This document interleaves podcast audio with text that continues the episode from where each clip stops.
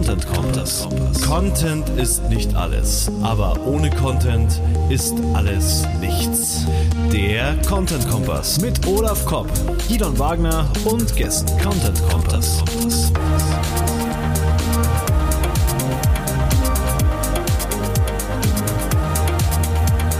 Content Kompass. Wir sprechen heute mit einem der T3N-Gründer und einer Redakteurin von T3N darüber, wie man seine, sein Content organisiert. In, einem, in einer Kampagne im Content Marketing und das wird eine extrem spannende Sendung, ein extrem spannendes Interview, das der Olaf und ich geführt haben. Und ja, heute ist Hannover 3, München 1, oder? Die sind beide in Hannover auch. äh, ja. Ich bin hier als Münchner ein bisschen der Underdog heute. Also T3N ist eins der digitalen Aushängeschilder Hannovers, kann man so sagen. Also äh, ja. Hannover hat äh, wird von außen immer leicht belächelt, aber wir haben so einige Player hier bei uns, die sich sehen lassen können. Dazu gehört auf jeden Fall T3N ich, ich finde diese, also ich habe schon unendlich oft, wenn ich mal, wenn ich selber wieder einen Blog starten wollte, habe ich immer an T3N gedacht, dachte mir, wie macht das T3N? Wie, wie schaut die Kategorieübersicht bei denen aus? Weil ich finde das einfach so ein cooles Teil und das ist echt geil, dass wir die heute hier in der Show haben und für euch ausquetschen können. Fangen wir mit den Links an. Ähm, wir, wir halten das heute kurz und knackig, damit wir schnell zum Höhepunkt kommen können mit T3N. Äh, Olaf, ich übergebe mich an dich. Dankeschön. Nicht zu, nicht zu doll, Guido, nicht zu doll. Äh, wir, wir haben vier Links dabei dieses Mal. Der erste Link kommt von Horizont. Ähm, da wird geschrieben über diesen spektakulären Deal von Accenture, die Kolle, die Agentur Kolle und Rebel, eins der Agenturflaggschiffe aus Hamburg übernommen haben und damit, glaube ich, schon äh, eine Reihe an, an Agenturübernahmen darstellen, die dieses Jahr stattgefunden haben. Und es sieht mir es wird einem als kleinere Agentur Angst oder mittelgroße Agentur Angst und Bange, wenn man diese ganzen Übernahmen mitkriegt. Äh, obwohl, man, obwohl man sieht bei so Netzwerken wie UDG zum Beispiel, dass das Ganze oft auch sehr schwer ist beziehungsweise nicht funktioniert. Ähm, aber man, man, sieht, man, man sieht halt schon das Bedürfnis von, von Agenturen diese ganze komplexe Welt dieser, der Marketing und Kommunikation versucht unter ein Dach ja. zu bekommen. Es ist wahnsinnig schwer. Ich würde da gerne mal ab und zu Mäuschen spielen, wie die das mit diesen unterschiedlichen Kulturen und in den unterschiedlichen Fachbereichen irgendwie hinbekommen, weil wir haben uns bei Aufgesang da äh, doch schon so einige Zähne ausgebissen, bis es dann irgendwann geklappt hat. Also, ja. und wenn ich mir das vorstelle bei so Agenturkonstrukten von über 1000 Leuten, wie es da, da jetzt auch gerade wieder stattfindet, äh, wahnsinnig spannend, auch was so dieses Thema Unternehmensberatung versus Agentur angeht. Äh, wahnsinnig mhm. spannende mhm. Entwicklung. Mal gucken, wo es hinführt. Keine Ahnung, aber ja. Meine, es sind ja oft einfach auch nur jetzt erstmal kapitalistische Erwägungen. Da ist ja noch nicht irgendwie Kolle Rebbe jetzt ähm, in einem Wandel oder so, sondern meistens, also die, wir arbeiten ja auch für so ein paar Agenturen, die Übernahmen, die wir jetzt mitgekriegt haben, da hat sich erstmal an unserer Zusammenarbeit mit dem, mit der Agentur nichts verändert. Und ich denke mal, meistens wird das auch erstmal so, so ein langsamer Prozess sein, dass sich das dann verändert, weil man jetzt Teil von irgendeinem Konzern ist. Äh, also erstmal ist es ja einfach nur Markt sichern, oder? Also Accenture sagt, gut, wir sichern uns halt möglichst, wir, wir gewinnen jetzt, müssen weniger Pitches gewinnen, wenn wir die einfach aufkaufen, die Leute. Die das, Leute. das wird ein Grund sein, aber auch viele Teile der Wertschöpfungskette halt abzudecken, ne? Das ist also viele, viele Bereiche der Wertschöpfungskette abzudecken und Kunden halt rundum betreuen zu können, dass sie bloß nicht auf den Gedanken kommen, irgendwo anders hinzugehen und deswegen vielleicht ganz wegzugehen. Da bin ich ja immer noch auf der Spezialistenseite. Also ich meine, wir haben jetzt schon ein paar Mal gesagt, es muss oder diese Schnittstellen, die Rolle, die ist extrem interessant, mhm. aber die kann ja auch ein Mensch einnehmen, wie du jetzt zum Beispiel, der Einblick in alle möglichen Content, AdWords und was weiß ich, Sachen hat, SEO. Äh, weil ich, wir haben auch gerade wieder, also ich habe gerade bei einem Kunden mit seiner Agentur zu tun, die eben Webdesign und und Contentproduktion und alles Mögliche abdecken und äh, die halt echt so viel Scheiße bauen die ganze Zeit. Mhm. Äh, weil, weil halt irgendwie, ja, weil sie halt alles können wollen und dann halt alles nicht, nichts richtig.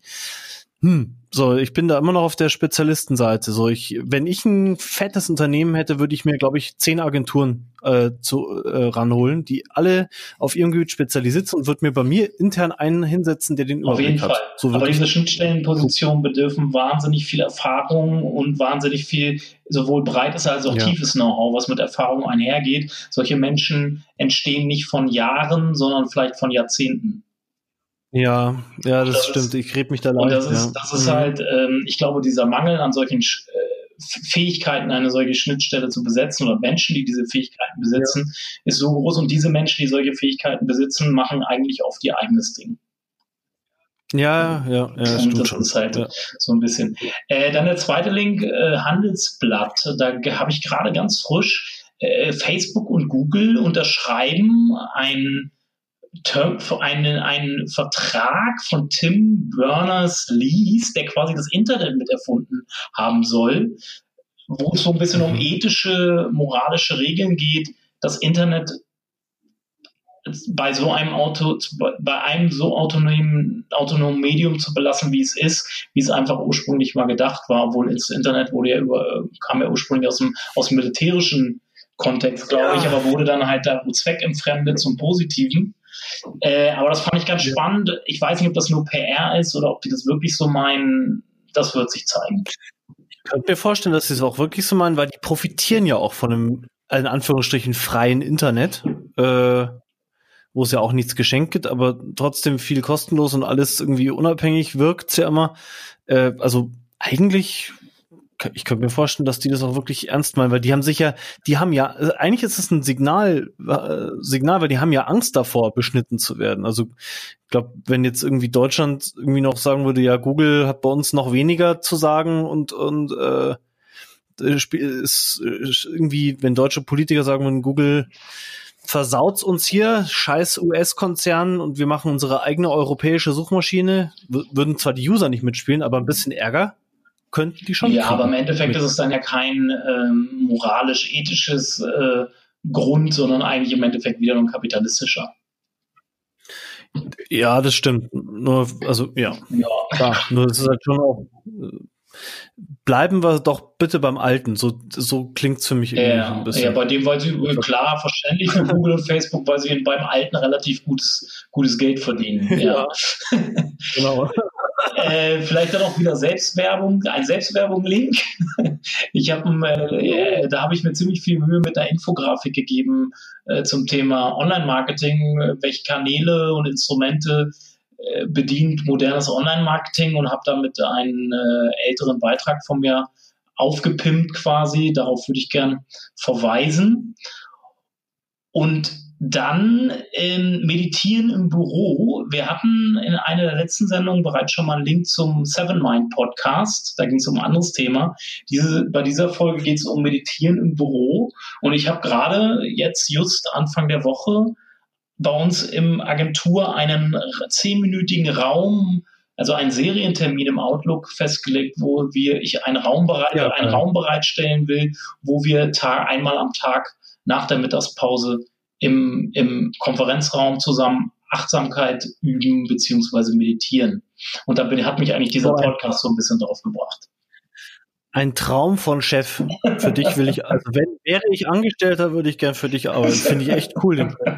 naja, muss man kein Google-Konzern sein, um einen Meditationsraum einzurichten. Doch, doch, Google, also. gerade Google, Google hat solche äh, Räume ah, ja. auch. Das, darum geht es auch in dem Podcast. Da erzählt er, erzählt er nämlich davon, dass ja. Google und sowas auch eingeführt hat. Klar, äh, von denen kennt man das ja, aber ja, ja aufgesagt, ihr, ihr habt ja nur, ihr habt ja 500 Mitarbeiter, nicht 50.000. äh, 30. 30, 100, 30.000 Mitarbeiter. Macht das auch. Äh, ich habe noch einen Link, ähm, ich habe ein Gastwebinar gehalten. Mhm. Äh, wie mache ich meine Leser glücklich und überzeuge sie? Mhm. Und ähm, das äh, packe ich auch in die Show Notes. Äh, war eigentlich jetzt, weil ich starte ja meine Akademie und ich war hin und her gerissen, ob ich das jetzt vielleicht einfach als Paid Content schon mache, aber ich möchte es einfach herzeigen, weil ähm, ist Werbung für die Akademie auch und ähm, wird hier auch verlinkt. Habe ich jetzt gerade spontan entschieden. Okay, und dann jetzt zur Musik und danach Andy und Melanie von T3N.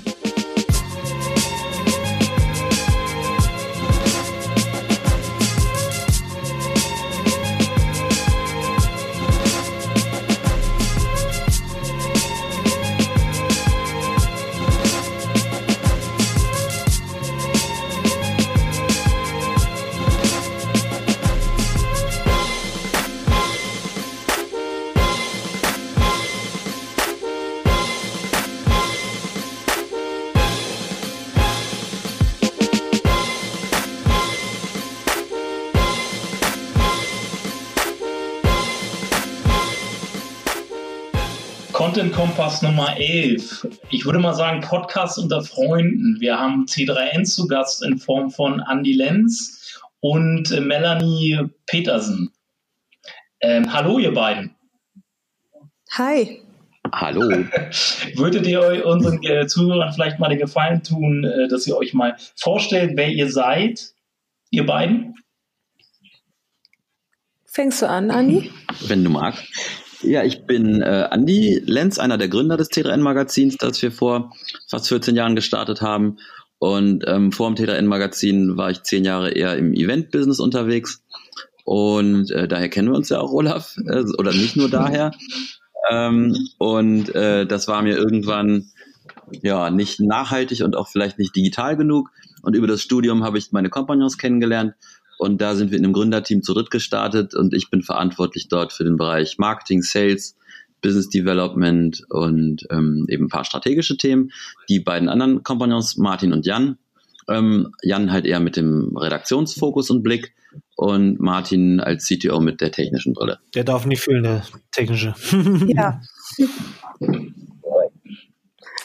ähm, ja, ich bin Melanie Petersen. Ich bin seit vier Jahren bei T3N ich bin, ich leite die Service-Redaktion hier und habe hier aber in der ganz normalen Redaktion angefangen.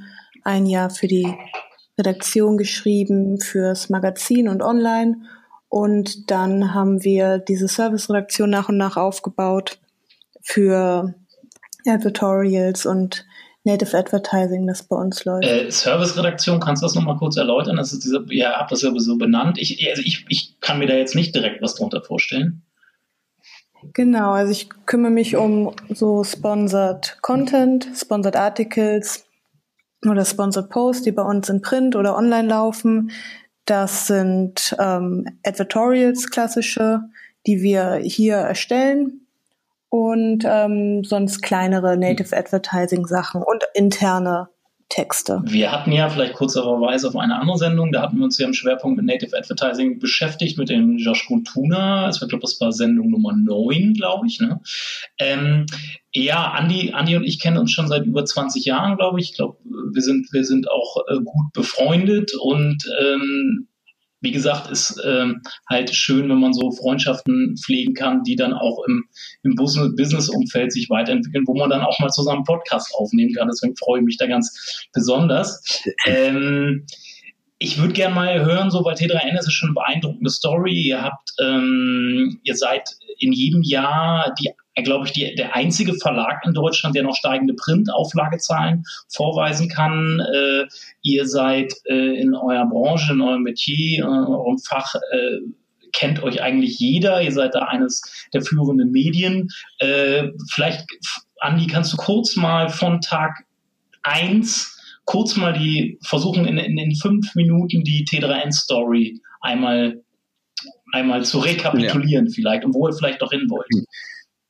Ich probiere es. Also ich hatte ja schon gesagt, die glückliche Fügung, dass wir eben zu dritt gestartet sind, ähm, war auf jeden Fall ein, ein wichtiger Teil der Erfolgsformel. Und wir haben halt sozusagen drei unterschiedliche Themenwelten und Charaktere dort in die Umsetzungskraft gebracht, ähm, direkt aus dem Studium heraus. Und ähm, auch noch eine Besonderheit war eben, dass Martin im Vorfeld eben schon eine Selbstständigkeit hatte und äh, Umsetzung und Dinge fertig machen gewohnt war. Und bei mir durch diesen Event-Part halt auch dieses ich nenne es mal Execution-driven. Du musst halt right in time in der Deadline irgendwie abliefern. Wenn du ein Event machst, dann gehen die Türen um 22 Uhr auf und im Timetable steht irgendwie 1.30 Uhr folgender DJ mit folgendem Set. Das muss halt stehen und passen. Das heißt, ich bin halt bei uns immer sehr viel ja, mit Umsetzung und äh, Durchsetzung von verschiedenen Themen betraut. Und ähm, diese Stärken kamen da halt zusammen und eben mit einer Vorerfahrung bei Martin aus dem skalierenden Digitalen, bei mir aus dem Event- und Marketingbereich und bei Jan eben, der ähm, auch mal bei Heise unterwegs war, eben äh, hatten wir halt eine gute Mischung, mit der wir da reingestartet sind und wir haben ja, also, also wirklich, ja, wirklich eigentlich wie Puzzlesteine, wie man sie sich vielleicht selbst hinlegen würde, wenn man einen solchen Verlag bauen wollen würde, kamen da irgendwie zufällig im Sofa zusammen. Ähm, und äh, dann haben wir halt gesagt, wir wollen dieses Magazin mit dieser Software machen und da ging es halt darum, dass wir halt mit Open Source Software eben ein System gebaut haben, mit dem man halt Cross-Media Publishing, also von einer Plattform aus ins Web und ins Printmagazin publizieren kann. Und ähm, um das sozusagen von der Reichweite zu etablieren, dass es das gibt, haben wir bevor diese Sache fertig war, angefangen, eben einen Blog zu starten zu diesem Open Source System, weil wir halt gesagt haben, wir wollen einfach schon mal eine Reichweite generieren und wenn es denn dann fertig ist, haben wir ja gar kein Geld für Werbung und deswegen ähm, bauen wir uns einen eigenen Kanal auf. Das heißt, wir haben unterbewusst, ohne dass wir wussten, dass das Content Marketing heißt, im Prinzip eine Content Marketing mhm. Seeding Strategie entwickelt oder so ähnlich. Und äh, das war dann halt T3NDE. Und ähm, wofür stand der Name? Typo 3 News. Und ähm, Typo 3 war eben dieses Open Source System, was heute äh, nicht, nicht mehr so ganz so beliebt war wie früher. Äh, wie geil. Ja, ihr läuft inzwischen auch auf WordPress, gell? Es ist äh, Neos. Ähm, äh, ah. Neos ist im Prinzip auch ein PHP-CMS äh, oder es sind, es sind verschiedene Systeme, die wir da zur Anwendung, ja. muss man sagen. Okay. Was auch. Endlich weiß ich, woher dieser Name kommt. Ich fand nämlich T3N immer schon mal einen coolen Namen, aber ich wusste aber nie, was es bedeutet. Ja, nicht leicht zu merken, aber ja. Also wie du, wie du, Andi, wie du gerade gesagt hast, ihr kommt aus dem Typo 3. Eigentlich war euer Thema früher Typo 3 eigentlich. Da seid ihr gestartet. Ihr wart, glaube ich, auch damals, wenn, wie ich das so mitverfolgt habe, eng verknüpft mit der Community um, rund um dieses CMS. Und äh, habt, habt auch so Snowboarding-Events und so rund um die mhm. Entwickler-Community da auch gemacht. Ähm, wie ging es dann weiter? Ihr habt, seid ja jetzt weit über das Thema Typo 3 und auch über das Tech-Thema an sich hinaus. Wie ging es weiter und warum so den Weg? Also eigentlich ähm, dadurch, dass wir uns diesem ähm, Thema Typo 3 und dieser Open Source Community gewidmet haben, hatten wir halt eine ganz klar zu adressierende Peer Group, von der wir halt wussten, wo sie zu finden ist, wie sie tickt und wie wir halt Dinge machen, die halt für die interessant ist. Das hat am Anfang sehr gut geholfen, weil man einfach wusste, welche Sprache man sprechen muss und ähm, ja eben wen mit wem man eben auch spricht. Und ähm, das, was wir von vornherein hatten, war, dass wir den Zusatz Open Source dabei hatten und nicht nur Typo 3. Ja. Und dieses Open Source Feld ist in den Jahren danach so stark gewachsen. Man hatte ja nach CMS irgendwann Open Source Systeme für alle ähm, eigentlich Softwarebereiche. Und im Prinzip ist die Entwicklung dann irgendwann logisch und schlüssig zu sagen, wo erweitert man nach Typo 3 dann im Open Source Bereich, nach dem Open Source Bereich kam halt der Software as a Service und Cloud-Trend und ähm, alle äh, Trends im Bereich Digitalisierung passen, passten auf einmal irgendwann in unsere Erweiterungsstrategie gut äh, dazu, sage ich mal. Ähm, Fokus äh, und der Kern blieb, bleibt am Ende bis heute immer der Bereich B2B Infrastruktur Services und da kann man halt vom CMS mit Open Source angefangen, jetzt im Prinzip eigentlich immer breiter gehen und äh, breiter werden mit der anhaltenden Digitalisierung. Und in dem Kielwasser stricken wir quasi immer Stück für Stück dran mit jeder neuen Entwicklung. Ja, aber ihr entwickelt ja jetzt keine Software mehr, oder? ihr habt ja jetzt ein Magazin. Korrekt. Okay, weil du gerade gesagt genau, also das B2B ist nach wie vor, ähm, das sind da Business-Themen, das meinst du, oder? Korrekt, genau. Ja. Dass die Inhalte, über die wir schreiben, im Prinzip eben eher für Agenturen oder ja. Mitarbeiter aus Abteilungen von Firmen relevant sind. Das, ja, ja genau. Ja, Genau, ja. und heute, heute werden die ganzen Open Source Systeme inzwischen aufgekauft von den großen. Magento, siehe Magento ja. zum Beispiel. Ähm, okay. Ähm, wie, wenn, wenn, du, wenn du, wenn du, ja, mal, mal, wenn du von Adobe wurde, glaube ich, hat Magento gerade aufgekauft. Ui. Ähm, die, jetzt, wenn du sagen würdest, was sind die drei Erfolgsfaktoren, die T3N zu dem gemacht haben, was es heute ist? Mhm. Also drei passt dann wieder gut, hatte ich schon gesagt, die drei Gründer. Dann irgendwie äh, das Thema, dass wir äh, einen von vornherein einen digitalen Prozess ab Tag eins leben konnten, weil wir äh, sozusagen aus dem Studium eigentlich in ein digitales Feld gegangen sind und sozusagen diese komplette Printwelt eigentlich so äh, alleine nie kennengelernt haben. Also das heißt, ein digital gedachtes Modell von vornherein und dann auch noch die Kultur im Prinzip der ständigen Verbesserung und der Transparenz und äh, sozusagen des ja, lebenslanges Lernen klingt jetzt blöd, aber äh, dass man halt eigentlich nie äh, und das wollen wir auch, glaube ich, nie akzeptieren, dass man immer weiß, man ist nie fertig und diese Sache wird halt stückchenweise eigentlich immer weitergetragen und es gibt eigentlich kein Ende, dass man sozusagen diesen sukzessiven, ständigen Optimierungs- und Ver Verbesserungsprozess in sich trägt. Das wären so die drei Punkte. Okay, also die, äh, die, wir haben die viel, die Themen ja schon angesprochen. Also früher Typo 3, jetzt seid ihr eigentlich im gesamten ähm, digitalen äh, Business-Umfeld unterwegs. Ähm, wie kommt ihr auf eure Themen? Also wie ist da der Prozess? Wie ist da, es gibt, genau, wie ist das System? Wie ist das Prozess? Wie ihr an eure Themen kommt, über die ihr euch dann tagtäglich auch äh, dann quasi schreibt? Ich mache jetzt erstmal kurz so den Marketing- oder Vertriebsaufschlag, ähm, weil das meiner Rolle eben in Teilen auch gerecht wird. Da muss ich immer gucken, dass die Brücken geschickt zur Redaktion und auch zur Service-Redaktion genommen und geschlagen werden, ohne dass sich da einer äh, gezwungen fühlt. Also ich überlege mir mit unserem Vertriebsteam zusammen, ähm, welche Themen in Zukunft ähm, Umsatzpotenziale und Trends in sich bürgen. Also wo wir halt glauben, dass im Markt irgendwie wir sehen, auf der und der Messe gibt es halt unheimlich viele Stände zum Thema Marketing Automation. Ja. Dann könnte es halt sein, dass ich die Idee abwerfe, dass vielleicht mal intelligent wäre, da einen Artikel mit einer Marktübersicht zu bringen. Das sind dann Ideen, die wir in die Redaktion reintragen. Und ähm, das ist aber sozusagen eigentlich nur einer von ich weiß jetzt nicht, wie viele Blickwinkel es gibt, äh, wie, die wir haben, wie Themen gefunden werden. Irgendwie Melanie ähm, kann ja mal aus der Service-Redaktion und aus der Redaktion noch mal ein paar Prozesse sagen. Da gibt's halt wirklich äh, nicht dieses eine Pauschalrezept, wie ja. wir das finden, sondern halt die unterschiedlichsten Nuancen. Das finde ich aber gut, was du sagst. Ihr habt, äh, weil das ist eine strategische Erwägung, welche Themen machen wir überhaupt. Das ist ja wie wenn ein Unternehmen Content Marketing macht, dann fängt man nicht an zu brainstormen, hm, was gefällt denn uns, sondern wir, äh, man sagt ja, wie jetzt Olaf zum Beispiel predigt die Customer Journey, okay, an welcher Stelle steht denn der Kunde, wo wir ihn abholen können wollen. So. Ja. Genauso überlegst genau. du dir, okay, wo gibt der Markt Anzeigenkunden her? Oder ich weiß nicht, welche Erwägungen das sonst noch sind. Wo, wo spielt Voll. die Musik? Und dann geht's ja rein in die, in die, in die Redaktion. So, und dann geht's ja sozusagen genau. ins Kreative äh, oder noch kreativere. ähm, ja, genau. also finde ich schon gut, dass man, dass wir jetzt diese Zweiteilung hier auch drin haben. Ja. Und, und dann, ähm, Melanie, du bist ja nicht mehr im Tagesgeschäft in der normalen Redaktion, sondern in dieser in der Service-Redaktion. Ja. Genau. Da sind die, da sind die Prozesse natürlich ein bisschen unterschiedlich, aber natürlich funktioniert es in der Service-Redaktion letztlich angelehnt an die Prozesse der Redaktion, weil am Ende wollen wir die gleichen Menschen erreichen. Also kommen wir eigentlich auch mit den gleichen Themen daher, nur ein bisschen anders aufbereitet.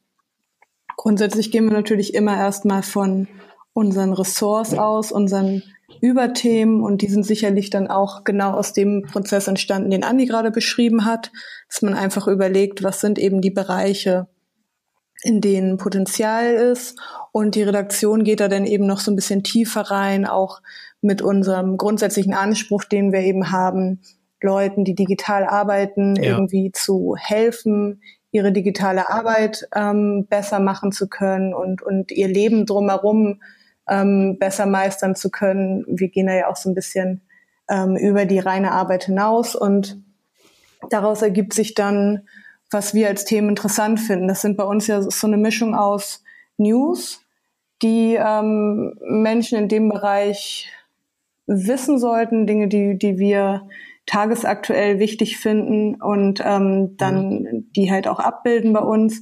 Aber es sind natürlich auch super viele ähm, Ratgeber ja. oder, oder Hilfestellungen, die irgendwie von Fachleuten, Fachredakteuren aufbereitet werden, wo wir mit Unternehmen sprechen, die anderen Unternehmen wieder also helfen können. Also da ist dann ja auch Kreativität gefragt. Äh, was interessiert unsere Leser? Aber sitzt, wie, wie läuft dann die Organisation ab? Genau. Also die genau. Planung, setzt ihr euch, wie man es klassischerweise kennt, dann in einem, in einem Unternehmen wird jetzt sagen, wir machen jetzt Blog-Meeting, also sitzt ihr euch dann, setzt ihr euch dann zusammen die Redaktion und, und alle schmeißen Ideen? Es gibt mhm. einmal also es gibt beides. Es gibt einmal ähm, kurzfristige und langfristige Planung. Das ist bei uns natürlich auch nochmal unterschiedlich, was Print und Online betrifft. Ich spreche jetzt mal nur über Online. Da ist es halt so, dass wir einmal einen Workflow haben, der täglich funktioniert. Und da müssen wir uns ähm, als Online-Medium natürlich auch jeden Tag hinsetzen und die Themen neu absprechen. Ja. Weil kurzfristige Sachen kommen, die irgendwie in den USA schon aufgelaufen sind in der Nacht. Und da setzen mhm. wir uns morgens hin. Es gibt gar nicht mehr immer Präsenzmeetings, sondern wir, wir schauen alle nach Themen und die werden dann von allen Redakteuren bewertet. Und danach entscheiden wir, mhm. was es auf die Seite schafft. Also gehen wir im Grunde die klassischen Nachrichtenfaktoren mhm. durch. Ist das relevant? Ist das nah an unserer Zielgruppe mhm. dran. Ähm, Das Aber ihr habt, ja, ihr habt dann ja eine Mischung zwischen News, du hast gerade so ein bisschen die News-Themen angesprochen, die ihr irgendwie vom, von Übersee eventuell weil irgendwas darüber schwappt oder es passiert irgendwas über Nacht irgendwie. Mhm. Äh, erstmal, erste Frage vielleicht noch, was ist das für ein Format? Ist das so ein Stand-up-Format oder ist das, ist das jeden Morgen, gibt es dann zu um 9 Uhr dieses Meeting, oder? Da gibt's ähm, Mhm. ein Stand-up-Meeting zu morgens, aber im Wesentlichen läuft das sogar Oh, online über ein okay, selbstgebautes Tool, wo wir so, ein, so eine Rating-Funktion haben, wo, wo du einträgst, wie würde ich mir eine Headline dafür vorstellen, was ist die Quelle, wo sich das Potenzial und die Oh, wie anderen geil. können es so, durchbewerten. Ah, Es gibt dann sozusagen ein Team-Rating für jeden Vorschlag. Das ist ja mal eine Ja. coole, Oh ja. eine coole Vorgehensweise. Und da wird auch das Okay. volle Spektrum ausgeschöpft. Wenn deine Idee nicht cool ist, dann ist sie nicht cool. Aber ihr habt ja auch Themen, neben den News-Themen habt ihr auch Themen, die so Evergreen-Themen, sag ich mal, sind oder, oder so äh, zeitunkritische Themen. Genau. Die werden dann auch über denselben Kanal bewertet? Die werden über denselben Kanal bewertet, aber es gibt durchaus noch andere Instrumente bei uns. Also es gibt eine Redaktionskonferenz, die ist wöchentlich oder zweiwöchentlich, wie es aktuell ist, weiß ich nicht genau. Da werden so solche Themen nochmal intensiver besprochen. Was kann man, wie kann man noch mehr mit der Community zusammenarbeiten? Was ist gerade gefragt? Was müssten wir unbedingt mal drin, äh, drin haben? Was wird gerade angefragt? Ähm, oder es gibt Tabellen, ähm, die wir äh, pflegen, wo wir wo wir Artikelideen, die, die langfristig Sinn machen, sammeln. Also es gibt nicht nur diese tagesaktuelle Abstimmung, da kann man eigentlich jedes Thema einmal vorbewerten lassen. Das ist ja auch immer sinnvoll, ob die eigene Einschätzung da richtig ist. Ähm, aber es gibt noch andere Instrumente, wo wir so Das, Ähm, ich- Content vielleicht noch eine planen. kurze Frage zu diesem, wie groß, wie, viel, wie viele Leute können, sind da in der Abstimmung beteiligt? Wie groß ist eure Redaktion, die da dran bewerten kann? hm. Kommt drauf an, wie man das rechnet. Also es sind ähm, viele Festangestellte, aber auch viele Freie und auch dann noch die Unterteilung in verschiedene Arten der Redaktion ähm, oder halt auch manche, die halt in Printproduktionszeiten eben sehr viel weniger an der Online-Redaktion teilnehmen. Aber ich würde sagen, im Groben mit den Freien zusammen sind es etwa 15 Genau, bis und wie 20. viele von denen sind an diesem Abstimmungsprozess äh, beteiligt? Also ne, ne, ein Artikel hat nie weniger als fünf Okay. Bewertungen.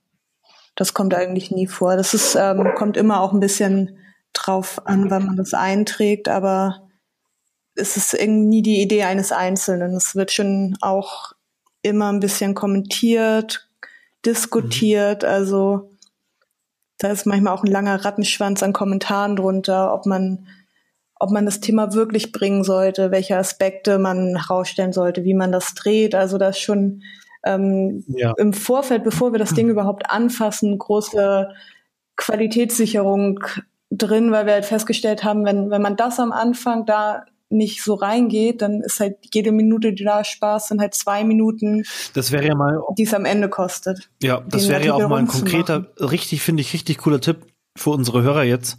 Ähm, steckt mehr Zeit in die Vorbereitung, äh, plant die Themen halt mal genau durch, weil meistens, ich krieg's halt oft so mit und sagt halt einer, okay, das machen wir und dann wird's halt gemacht und dann, ja, aber, also ich krieg nicht viel mit, dass da so viel diskutiert wird im Vorfeld beim, beim Content Manchmal stellt sich halt heraus, dass, dass, dass die Idee einfach nicht rund ist. Und dann kannst du eigentlich nach drei Viertel aufhören zu schreiben und das Ding ist für die Tonne. Ne? Also wenn du nach ohne Konzept gestartet hast, so deswegen ist es hier auch immer so, dass man eigentlich schon eine, eine, eine Überschrift einträgt für einen Artikel, Mhm. den es ja noch überhaupt nicht gibt. Einfach damit du weißt, kommt Mhm. da was Greifbares raus? Oder also nach, nach welchem Leitfaden schreibst du? Und das ist dann der Arbeitstitel zwar, aber es hilft Ja. trotzdem ungemein. Ich finde diesen Rating-Prozess auch cool. Ich kann mir das richtig gut vorstellen, dass das auch ein kleineres Unternehmen hinkriegen kann. Dass man halt, wenn man sagt, okay, ernsthaft, wir machen Content-Marketing, dann werden diese Themen halt ähm, in den Raum geworfen und die verschiedenen Mitarbeiter, Kollegen dürfen das bewerten, wie interessant sie das zum Beispiel finden.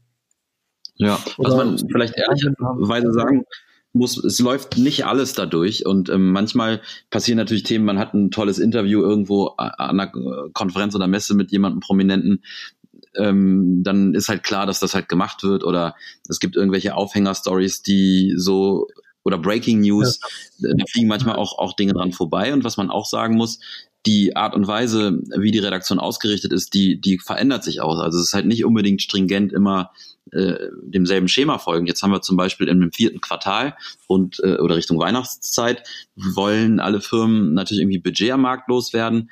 Und ja. ähm, wir haben, wir haben im, immer im Q4 die sogenannte Traffic Rally, wo wir halt sagen, die Kriterien der Redaktion, wie sie eigentlich sonst arbeitet, setzen wir in diesen sechs Wochen mal nicht außer Kraft, aber verändern sie und sagen, irgendwie in dieser Zeit ist es uns sehr, sehr wichtig, dass wir halt überproportional viel Traffic erzeugen. Und das ähm, matcht nicht immer mit den ähm, sonst vorlautenden Kriterien.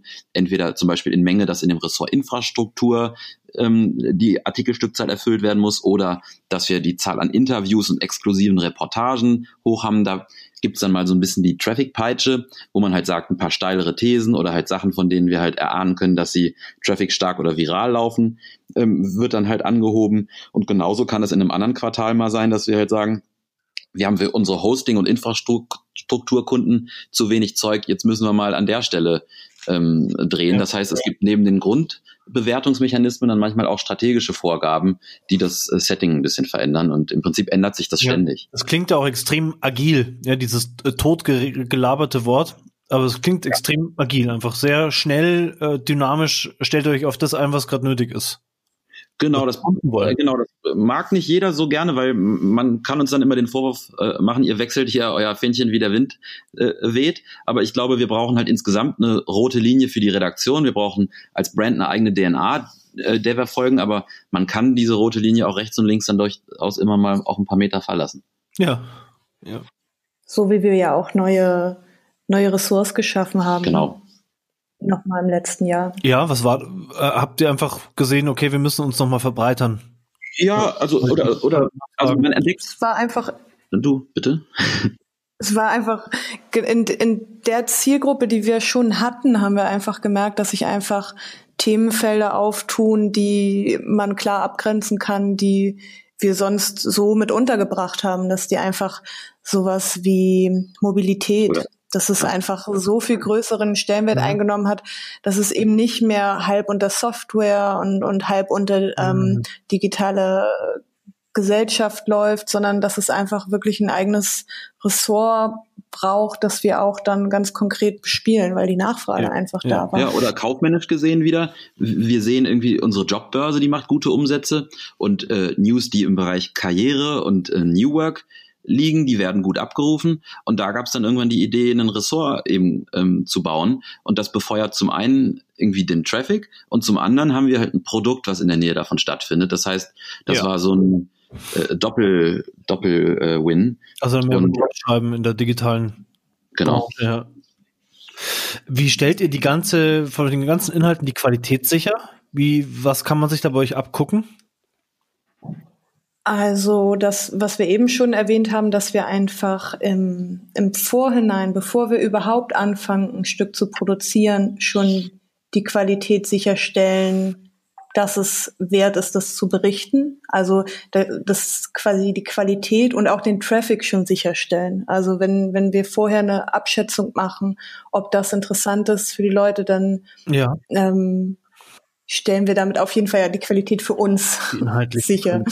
Und ähm, ansonsten läuft das ja auch viel über die Auswahl unserer mhm. Redakteure. Ja. Also ich glaube, gerade in einem Nischenfeld oder nicht Nischen, aber in einem Fach, wo Fachartikel geschrieben werden müssen, da ist es manchmal auch besser, den Quereinsteiger zu nehmen, der ja. Bock hat, über seine Themen zu berichten, als, also ich bin jetzt ausgebildete ja. Journalistin auf, ähm, und ich musste mich hier hart mhm. reinarbeiten. Ne? Ich, ich bin da jetzt tief drinne, aber ähm, ja, jemand, der, der aus dem Feld kommt, den programmiert ja, hat ja. oder, oder ja.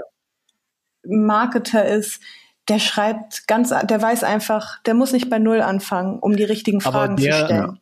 Okay, aber der beherrscht dann vielleicht das Handwerkszeug nicht so wie du als ausgebildeter Journalist und dann müsst ihr ähm, am genau. Inhalt nochmal dann dafür von dem. Man braucht genau. beides, genau. Also du brauchst beides. Du brauchst Leute, die schreiben können, aber du brauchst auch, ähm, wenn du, wenn du harte ja. Themen hast, also die, die wirklich deep sind, dann brauchst du auch ein paar für ein paar Ressorts ja, Quereinsteiger. Ja. Und dann ist es oft einfacher, ähm, den im Sprachlichen cool. zu unterstützen, ja. als, ähm, als einen Journalisten nochmal äh, nebenbei Marketer werden zu lassen. Ne? Ja, also die harte, Schu der harte Weg, den du gegangen bist. Also ja. was ich noch wichtig finde, ist das Korsett, was wir mitgeben, neben dem, was man halt als Skill dort einbringt als Journalist oder Quereinsteiger, ist, äh, da probiere ich immer so ein bisschen mit drauf zu achten. Also wir haben ein SEO-Tool, wo du halt das Keyword eingeben kannst und halt sicherstellen kannst, dass diese News halt, ein, also wir haben so ein, so ein, das heißt Guru Writer, da wird ein SEO-Score eingezeigt, wo du halt sehen kannst, irgendwie wie gut optimiert das Keyword äh, oder beziehungsweise der, der Titel, den man da ausgewählt ist, ist. Da läuft man halt sozusagen gegen einen automatisierten SEO-Check. Auch wenn man keine Ahnung von SEO hat, kann man da on-site was mit sicherstellen. Dann gibt es ein Lek Lektorat, das in der Freigabe irgendwie arbeitet. Dann gibt es regelmäßige Textschulungen durch Dritte, die ja. dann hier ähm, einzelne ähm, mit einzelnen Redakteuren einfach Texttrainings äh, macht. Wir haben schon mehrere Headline-Schulungen äh, mit angeboten und ähm, also dieses Toolset, was man halt technisch auch bereitstellt, den Redakteuren auch zu zeigen im Frontend als Overlay gewisse Daten, wie viel Traffic hat eigentlich welcher Artikel. Ja. Das gibt auch implizite Learnings mit. Also neben dem, was man halt als Mensch da reinbringt, glaube ich, ist auch echt wichtig, welche Rahmenbedingungen man technisch dort flankierend ja, mitgibt. Ja. Aber lektoriert ihr jeden Text? Also gibt es ein vier bis sechs Augen Prinzip oder wie, ja. wie macht ihr das? Für vier Augen.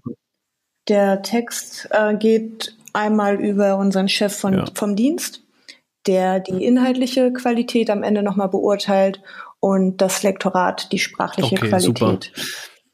So. Und also wenn man jetzt mal so an kleine Redaktionen denkt, wenn man jetzt irgendwie was mitgeben würde, die jetzt sich kein, kein extra Lektorat ähm, dazu holen können oder kein CVD haben, ist es dennoch, was wir von Anfang an gemacht haben, also CVD haben wir ja immer gehabt, aber einfach immer, immer jemand ja, anderes noch drauf gucken lassen. Also nicht wegen ja. der kurze, Orthographie, kurze, aber auch weil gerade im, im, im, fachlichen Bereich, wenn man in seiner Bubble ist, ja. auch ja. alleine, dass man Begriffe benutzt, wo man sagt, okay, das kennen vielleicht 80 Prozent deiner Leser, aber vielleicht eben auch 80 Prozent sagt es anders.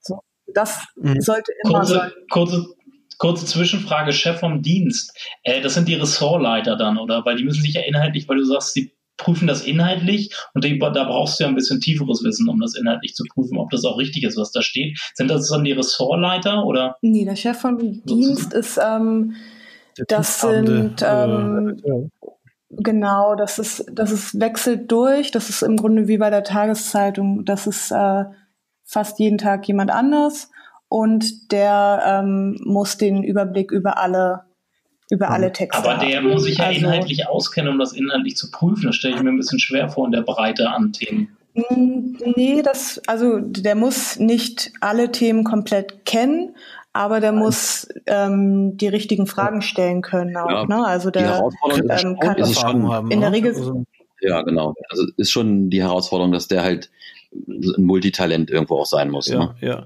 Der, so wie, wie wenn wir, wir machen viel so auch so IT-Themen bei uns und ich habe halt inzwischen schon über 30 Sachen, über 30 IT für 30 IT-Unternehmen geschrieben und irgendwann hast du dann so eine Grundkritischheit, wo du sagst, hm, kann das stimmen? So, so, oder? Also, dass jemand halt einfach schon viel in dem genau. Bereich gearbeitet hat und so, so ein bisschen mitdenken kann eben.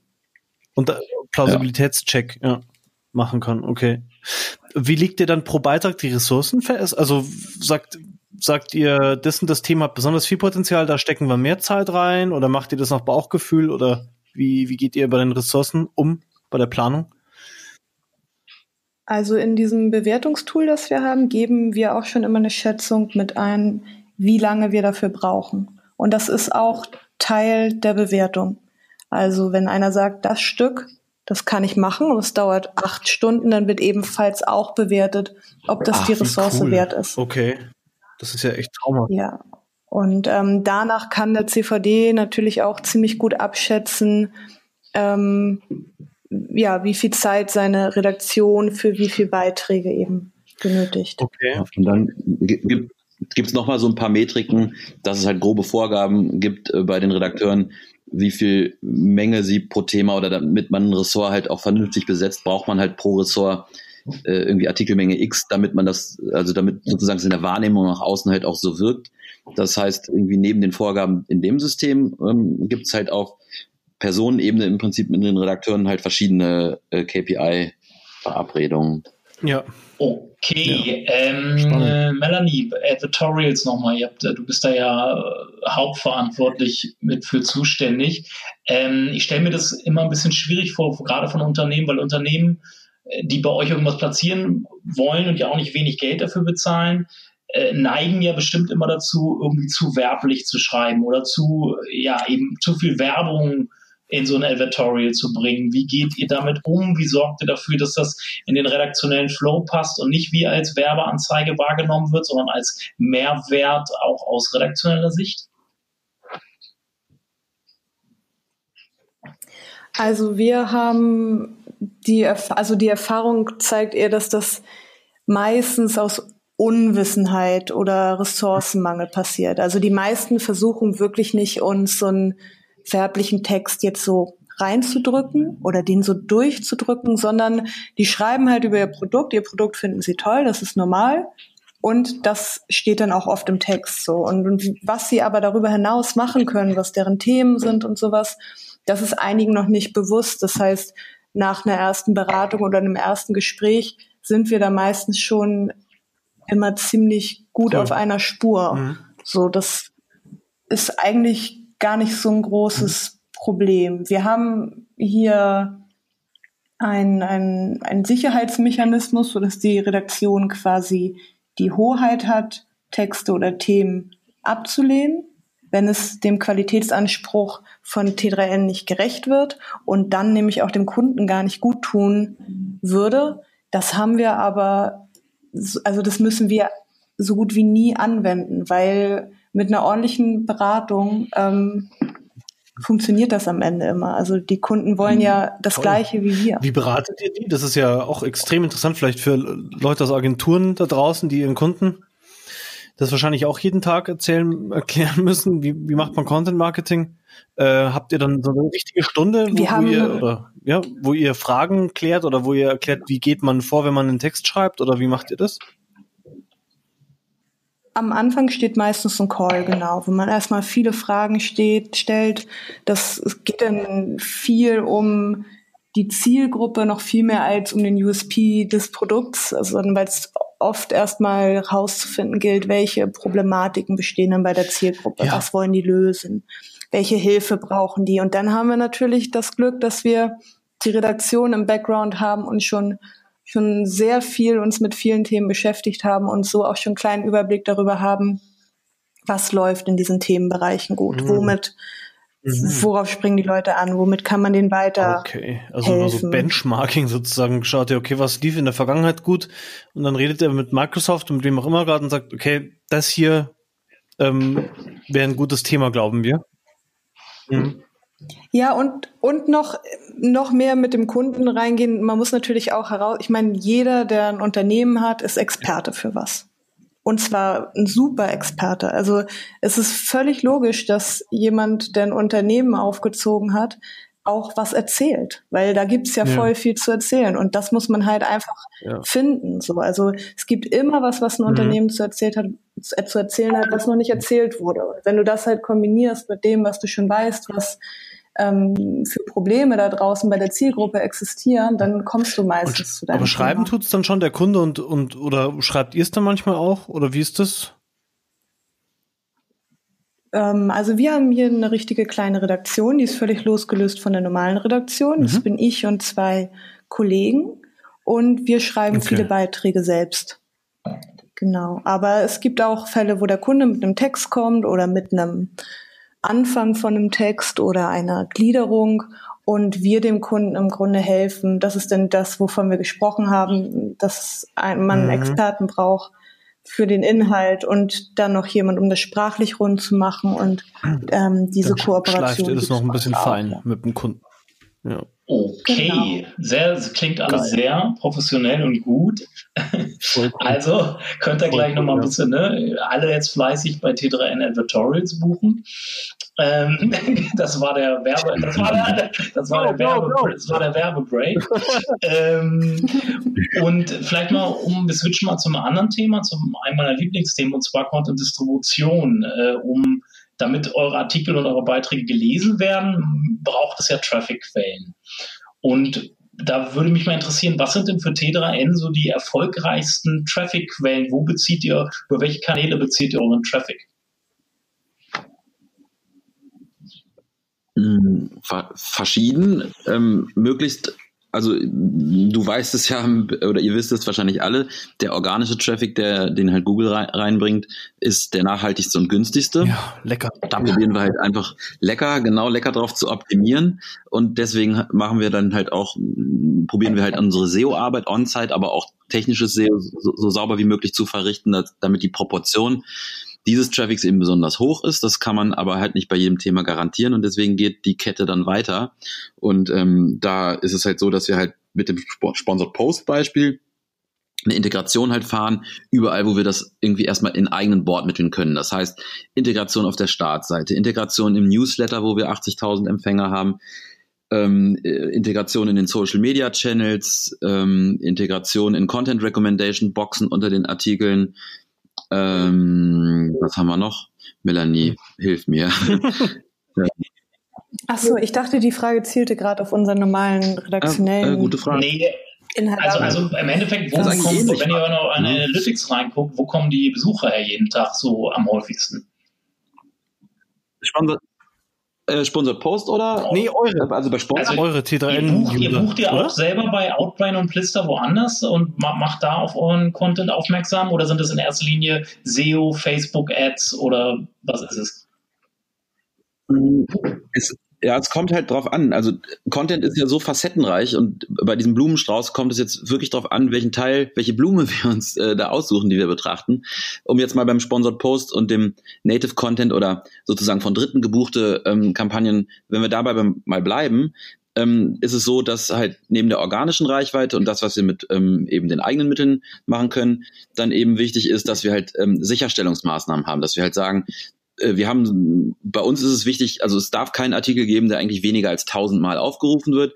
Und wenn, wenn wir das ähm, sozusagen reißen äh, und, oder nicht erreichen, dann kaufen wir halt Content zu, äh, Quatsch, Traffic zu. Mhm. Und da gibt es dann halt die Maßnahmen ähm, über Outbrain beispielsweise oder ähm, äh, auch mal Facebook, äh, äh wo wir Traffic einkaufen. Und das ist aber auch so eine Frage, die sich jetzt nicht so beantworten lässt, also das ist jetzt nicht seit fünf Jahren immer gleich, sondern je nachdem ähm, so ein bisschen, wie sich der Markt oder auch die Preise entwickeln, wie man halt was zukaufen kann, ähm, verändern wir das.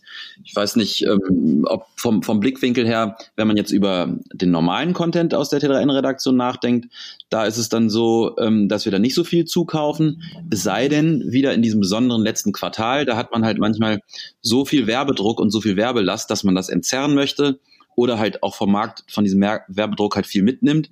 Deswegen ähm, gibt es auch schon mal Traffic-Einkaufsmaßnahmen auf normalen Content, der ja im Prinzip für uns nicht ganz so, ähm, ja, wo wir nicht ganz so viel Kohle für ausgeben wie für schon bezahlte Artikel. Und da ist es so, dass da auch irgendwie Outbrain extrem gut funktioniert. Und äh, man kann so grob sagen, weiß nicht, so zwischen ähm, einem und zehn Cent äh, lässt sich schon mal ein Klick einkaufen, ein qualitativer. Und da ist Outbrain eigentlich ganz vorne beim Zukauf. Organisch sind wir ja sonst extrem breit aufgestellt, genau. ne? Also von so, dass das eigentlich über von SEO über Social, wo wir auf vielen Kanälen vertreten sind, ähm, sind zu Reader. Die Xing, die Xing mhm. Recommendations ja. im Newsletter bringen sau viel Traffic. Oh, geil. Xing. Genau. Gerade. Wir sind eh Xing-Fan. Äh, ja, Xing und LinkedIn sind halt naheliegend, weil Xing und LinkedIn sind halt irgendwie unserem Medium sehr nah, weil es so B2B-orientiert mhm. ist. Äh, erstaunlich ist Pocket im Moment. Ähm, äh, manchmal, also Google News ist für uns auch ein sehr wichtiges Thema.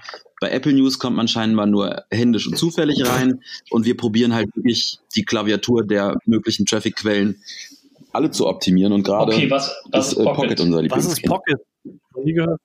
Was ist das? So ein Read It oh. Later Dienst. Von Fire, äh, Mozilla, ah. Mozilla hat äh, Read It Later bzw. Pocket gekauft und äh, macht äh, auf dem Desktop im Firefox ah, ähm, Content Recommendation. Krass. Und, ähm, Geil. Die Ja. Wow. Und Wie es kommt ist man ja da auch rein in logisch, wenn man Content hat, der nicht so. also Ja, gute Frage. also Da sitzt irgendwo, da sitzt ja das wie bei, beim Xing Branchen-Newsletter wahrscheinlich, dass da irgendwie, nee, Nee. Nein, nein. Also, also bei Apple und Xing ist es ja, also bei Apple News und Xing ist es ja scheinbar wirklich händisch oder zumindest mal halbautomatisiert. Bei Pocket scheint es irgendein Algorithmus zu sein, der nach der Menge der Pocket äh, ähm, Saves pro Zeit nach verschiedenen Orten und noch anderen Kriterien. Okay, alles klar. ähm, Äh, irgendein ich kann das. Xing-Ding nur bestätigen. Ich war einmal mit einem Beitrag in so einem Xing-Branchen-Newsletter drin. Keine Ahnung warum. Und da habe ich mich an einem Tag morgens in, in, beim Blick ins Analytics gewundert, warum plötzlich so viel Traffic auf meiner Seite ist.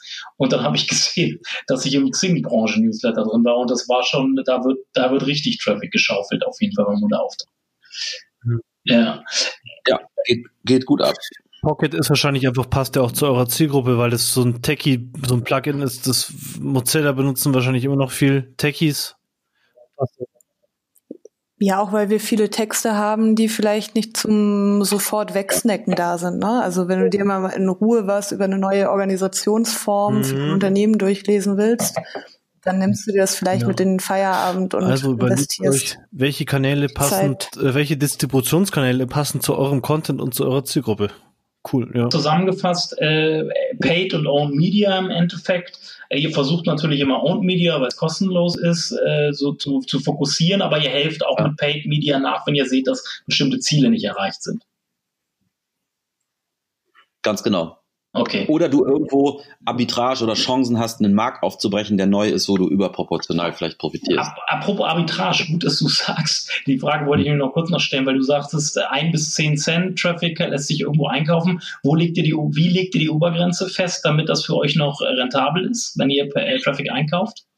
Ähm, da wir sind, also das machen wir sehr selten und ähm, das ist manchmal auch ein Bauchgefühl, weil man auch gar nicht weiß, was der Ad-Server alles so bringt und ähm, teilweise über programmatische Szenarien weiß man vorher manchmal ja nicht, was man am Ende des Monats hat. Deswegen kann ich dir das nicht so genau sagen, aber eins der wichtigsten Aufgaben, die wir halt haben, ist, die Metriken aus Google Analytics, dem Ad-Server und eben der Auftragslage so zusammenzubringen, dass wir dort eine kluge Steuerung halt der Budgets haben. Und das ist aber schon eher eine komplexe Aufgabe. Und da müssen halt sozusagen die Teilbereiche ähm, unsere Technik zusammen mit unserem Ad-Operation-Team, also die halt das Ad-Serving und das Inventar verantworten, mit unserem Sales-Team, die halt wissen, wann welcher Werbedruck kommt, zusammen mit der Redaktion, die ein Briefing bekommen muss, in welcher Phase welcher Traffic wichtig ist, muss im Prinzip zusammenfließen als Datenstrom in ein System, was ähm, im besten Fall im Frontend dem Redakteur und dem einzelnen Mitarbeiter halt zeigt, was wann wichtig ist. Das ist wirklich ein komplexes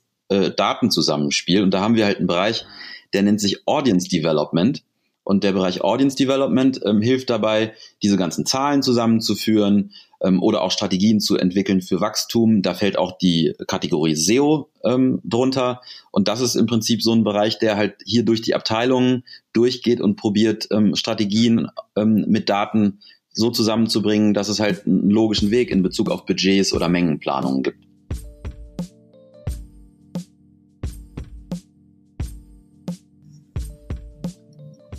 Schreiben bindet ja unglaublich Ressourcen. Wenn ich schreibe, kann ich nichts anderes tun in der Zeit.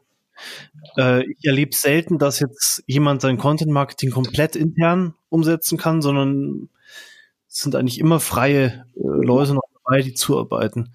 Wo sind bei euch die Hebel? Wie bleibt ihr flexibel, damit nicht alle immer bis oben hin dicht sind und äh, keine Zeit mehr haben für irgendwas Wichtiges zwischendurch? Wie schafft ihr das? Schwierige Frage. Hm. Kommt auch drauf an, über welche Redaktion wir hier sprechen. Ist unterschiedlich. Die normale Redaktion, ja? Ja, ich glaube, das interessiert, äh, ist am, am meisten von Interesse. Ja. Eigentlich ist es ja, das Problem ist so ein bisschen, es ist ja sozusagen nie alle und man kann im Prinzip, man hat immer äh, Sachen im Backstock, die man produzieren kann.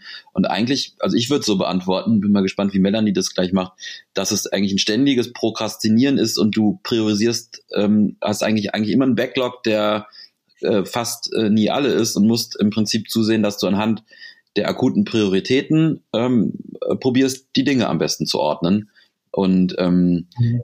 Also es ist halt äh, einfach ein bisschen schwierig, weil es eine sich ständig weiter drehende Gemengelage des Redaktions- und Newsgeschehens gibt mhm. und das halt nie Feierabend hat, so wirklich. Das? Glas ne? ist immer voll, sozusagen. Ja, ja, ja sehe ich, seh ich ganz ähnlich. Also wir hatten, ähm, ich weiß nicht genau, wie es aktuell ist, aber wir hatten früher schon ähm, unser Meeting so gelegt, dass jeder eigentlich, bevor das erste Meeting ist, wo dann die großen Themen besprochen werden, erstmal eine News geschrieben wird. So, also mhm. dass wir halt die aktuellen Themen immer sichergestellt haben. Es war immer ein Zeitslot für Sachen, die am gleichen Tag laufen müssen. Und die Sachen, die man eben prokrastinieren kann, dass dann sichergestellt wird, dass es auch eben genau die Themen sind und nicht die, die eigentlich drängend sind.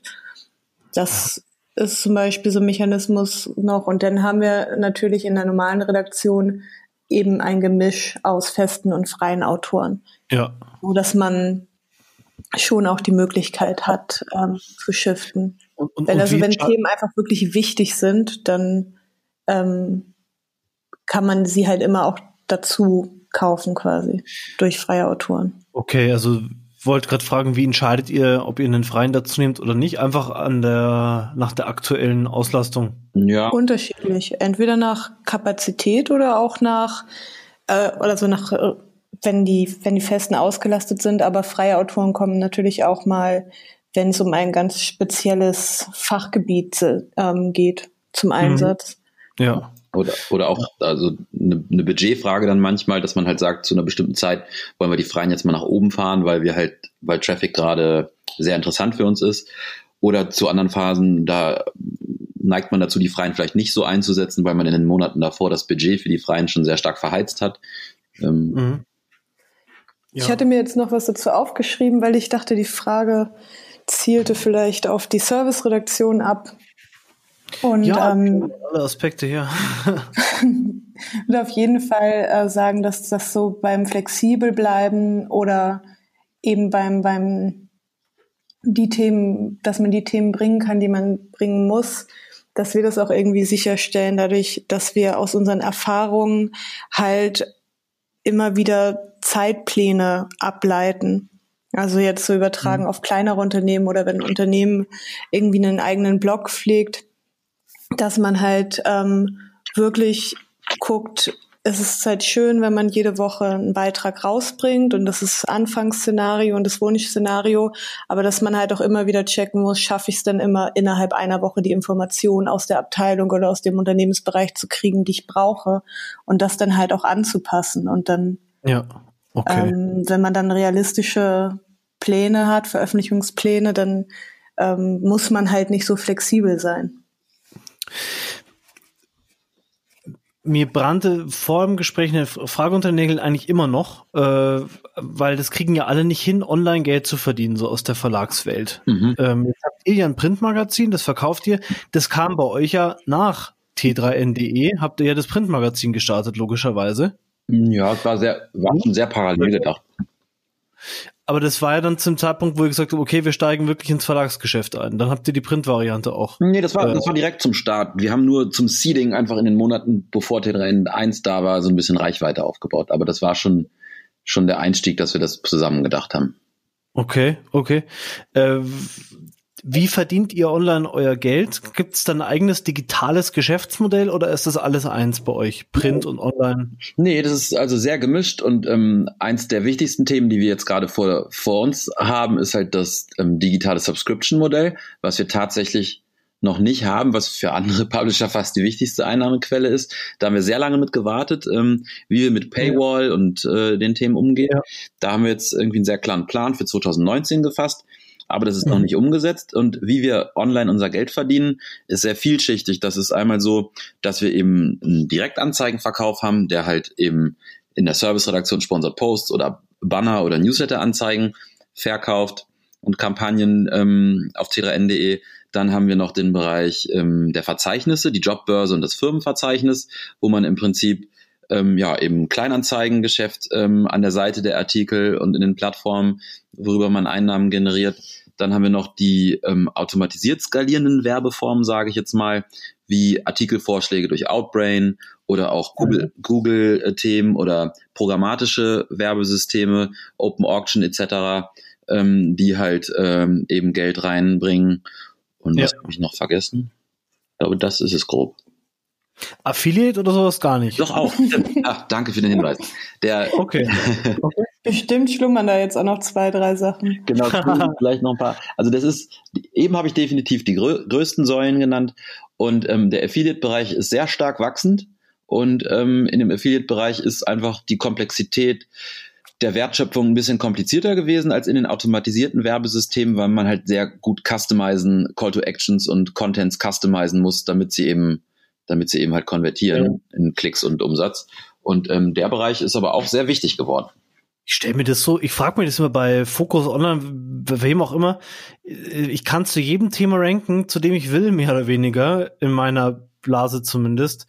Äh, warum knallen die nicht viel mehr Affiliate-Links in ihre Texte rein? Weil frage dann- ich mich. das, das eigentlich ist das, also der Bereich ist jetzt so ein bisschen mein Lieblingsbereich, weil ich sozusagen als Kaufmann und Gründer mir das Ja. wünschen würde, dass man das tut, eben nicht mit dem journalistischen Hintergrund. Mir ist schon klar, dass man das nicht überreißen darf und journalistische Qualität für die Kredibilität der Marke sehr wichtig ist. Aber wenn ich mir Ja. denke, wenn wir für alles auf eins ranken können, äh, wenn ich es drauf anlege, warum nicht Tagesgeldkonto oder Girokonto?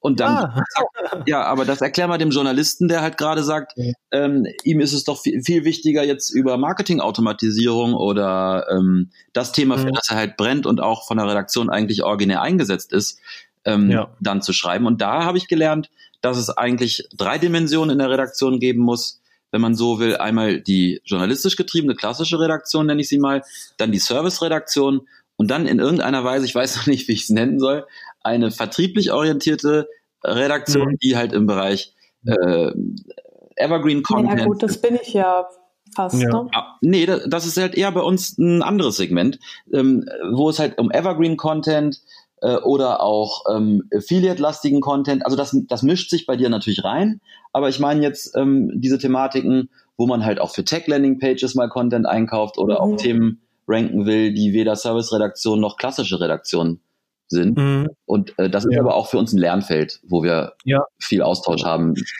Man darf natürlich nicht vergessen, ihr seid da, wo ihr seid. Ihr rankt zu Platz eins zu allem, was ihr wollt, wegen der journalistischen Qualität. Wenn man die jetzt verwässert, ist das sozusagen ein Spiel auf Zeit. Wenn man jetzt die Nutzer mit Affiliate-Links irreführt, ähm, ist es halt ein Spiel auf Zeit, dass man das wieder verliert. Also das darf man, glaube ich, nicht vergessen. Ja, richtig. Äh, die Autorität bekommt man ja nicht von heute auf morgen. ja. Ne? Ja, Also also, ist immer die da muss ich kurz, da muss, kann ich kurz mal, also ja, wenn ich eine, wenn eine Domain erstmal die Autorität hat, kann man auch mit mittelwertigen Content gut ranken. Ja, aber äh, will man das für seine Marke, will man das für seinen, äh, äh, wenn man in Konkurrenz mit anderen Unternehmen steht, will man das? Also das ist die Frage, ja. Bei Affiliate geht es ja nicht mal um, um mittelwertigen Content. Ne? Es ist ja auch möglich, dass Ja. du einfach ein Auge drauf hast, wie du bei den Sachen, die aus einem, aus einem redaktionellen Abstimmungsprozess so oder so entstanden wären, wenn du im Nachhinein schaust, Mhm. ob es dafür für die Sachen, die da drin vorkommen, Affiliate-Programme gibt, dann Ja. ist das zwar eine Sache, wie du das dem Leser glaubhaft verklickerst. Dafür haben wir aber auch schon eine, unsere Glaubwürdigkeit aufgebaut und das Vertrauen ähm, der Leser gewonnen, nicht zuletzt auch mit, dass wir in unseren Sponsored Post eben keinen Quatsch auf die Seite bringen. Ja. Ähm, Aber das heißt ja noch nicht mal, dass das Affiliate mittelwertigen Content Nee, das, nee, das nicht, aber es kann natürlich schon sein, dass wenn du über Tagesgeldkonten schreibst oder wie auch immer über Online-Banking jetzt bei euch und dann hast du einen Affiliate-Link mit Tagesgeld, das geht dann irgendwie auf irgendeine Übersichtsseite, dann hast du natürlich, Sicher. dann schickst du euren Nutzer, der euch ja vertraut, auf irgendeine Seite und überlässt den dann dieser Seite. So, und da, Da könnt ihr mir vorstellen, da könnte es mal halt schon irgendwie Verwunderung geben. Muss man man, mit dem macht. Leser in Kontakt bleiben. Ist ja auch was, was Ja. wir ziemlich stark machen. Also wir, Ja. äh, wir sprechen darüber mit unserer Leserschaft, wir nehmen Kritik ernst und wir, wir informieren auch immer gerne darüber, wie das bei uns zustande gekommen ist. Und Ja. Ja. Ja, also ich, ich glaube, also ich würde sagen, es gibt fast kein Medium, was so intensiv und krass alle Links und jegliche Werbung mit dem Wort Anzeige oder ähm, also selbst, also es, die Affiliate-Links, die sind, die, da steht in Klammern hinter ich, wir, ich weiß gar nicht, was dahinter steht, aber das ist cool. Ähm, ist gekennzeichnet. Ja. Dann passt ja. Ja, dann ist ja super. Ja, ich kenne das so von früher noch so von meinen Blogs, die wir mal so hatten, halt überall die Links auf Amazon und so. Und klar, ich meine, man kann ja auch sagen, hier, äh, hier geht's zu äh, Tagesgeldkonten. Ja. So, und dann ist ja auch klar, äh, dass das jetzt nicht mehr eure äh, persönlichen Empfehlungen sind, sondern ja. Ich meine, ich wollte es nur kritisch kurz Nein, ins Licht stellen. Und das ist, glaube ich, auch äh, die Kunst, also oder nochmal, wenn man über die Erfolgsfaktoren redet, warum wir da sind, wo wir sind oder warum es halt bei uns einfach sukzessive ähm, vorwärts geht, dann ist es, dass es eine gute Kommunikation gibt zwischen dem Vertriebsteam, zwischen ähm, Einheiten, die in der Serviceredaktion ähm, Themen bearbeiten, aber auch dem journalistischen Moment, den die Seite halt hat und auch dem Brand. Und äh, diese Vermittlung, ähm, dass der Vertrieb halt zum Beispiel sagt, wir brauchen jetzt hier äh, irgendwie das und das und dann ähm, gibt es ein Gespräch mit den Journalisten und den Leuten, die es umsetzen, wie man das macht, dass man das halt immer wieder austariert und stückchenweise mal ähm, etwas vertrieblicher sieht, wo man es braucht oder auch äh, es mal Quartale gibt, wo wir extrem viel in äh, investieren in journalistische Qualität und in ähm, Stories, die ein bisschen tiefer recherchiert sind oder Longform-Artikel.